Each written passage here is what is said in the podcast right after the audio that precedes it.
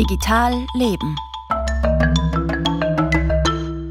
Manche verdrehen Buchstaben, andere vertauschen Zahlen.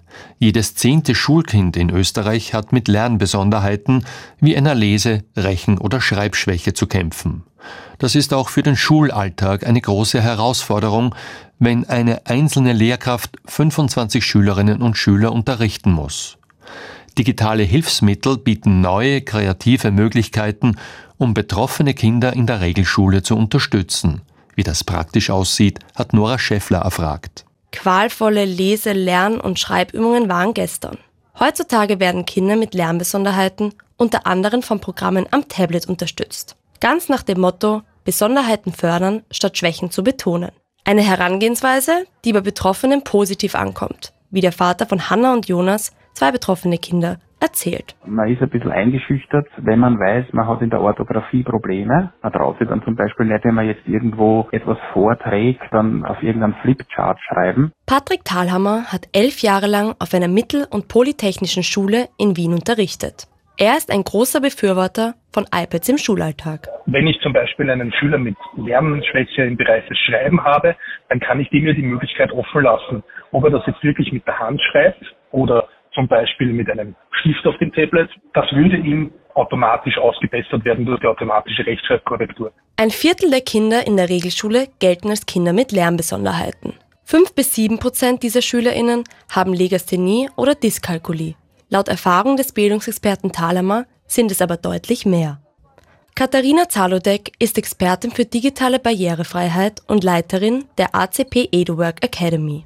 Zusammen mit anderen ExpertInnen setzt sie Konzepte um, damit SchülerInnen den Anschluss und vor allem den Spaß im Schulalltag nicht verlieren. Den Kindern wird eine große Last weggenommen, weil man wirklich ohne große Stigmatisierung ein Gerät zum Lernen zur Verfügung hat. Und die Kinder sind ähm, einfach motivierter, weil man mit ihren Stärken ähm, arbeiten kann. Und sie sind ja mit einer Lernbesonderheit erstmal nicht kognitiv behindert, ähm, sondern haben einfach Schwierigkeiten, Kulturtechniken zu erlernen oder brauchen einfach länger dafür und können jetzt so einfach viel mehr ihr Potenzial entfalten und zeigen, was sie eigentlich können.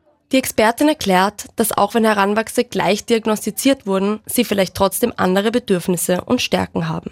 Darauf muss man individuell eingehen. Dass man zum Beispiel für jedes Kind individuell die Schriftgröße zum Beispiel anpassen kann oder eine Vorlesefunktion, eine Übersetzungsfunktion und dann man wirklich als betreuende Pädagogin ganz schnell auf die Bedürfnisse des Kindes reagieren kann. Zalodec will analoge Materialien aber nicht ersetzen.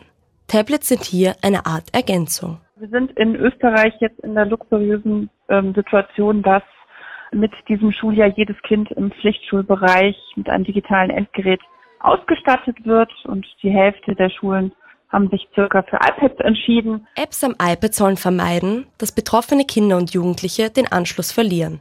Was sagen Eltern, wie zum Beispiel der Vater von Hannah und Jonas? Bemerkt er einen Fortschritt? Zu meiner Zeit hat es leider nicht gegeben, aber ich merke schon jetzt, meinen Kindern wird dadurch wirklich sehr, sehr geholfen. Schon bekannte Persönlichkeiten wie Albert Einstein, Beethoven oder Picasso waren Legastheniker. Lernbesonderheiten wie diese sind also nichts Neues die unterstützende Herangehensweise im Schulalltag jedoch schon. Ein Schritt in die richtige Richtung, mit besonderem Fokus auf Individualisierung. Meint Nora Schäffler. Mehr Einsatz im Kampf gegen Falschnachrichten und Hetze, das fordert die EU-Kommission von der Kurzvideoplattform TikTok.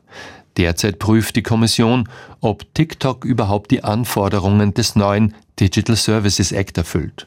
Unter anderem soll der Eigentümer ByteDance einen Fragenkatalog beantworten und Auskunft geben, welche Vorkehrungen TikTok zum Schutz von Minderjährigen unternimmt.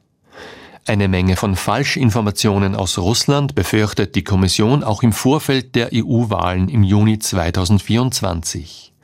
Moskau nutze sein Netz an Spionen, seine Staatsmedien und Online-Netzwerke, um sich in Wahlen in zahlreichen Ländern einzumischen, hieß es auch in einem Mitte Oktober veröffentlichten Bericht der US-Geheimdienste. Vor allem gehe es Russland darum, das Vertrauen in die Demokratie und die Rechtmäßigkeit von Wahlen zu schwächen. Das war Digital Leben mit Franz Zeller.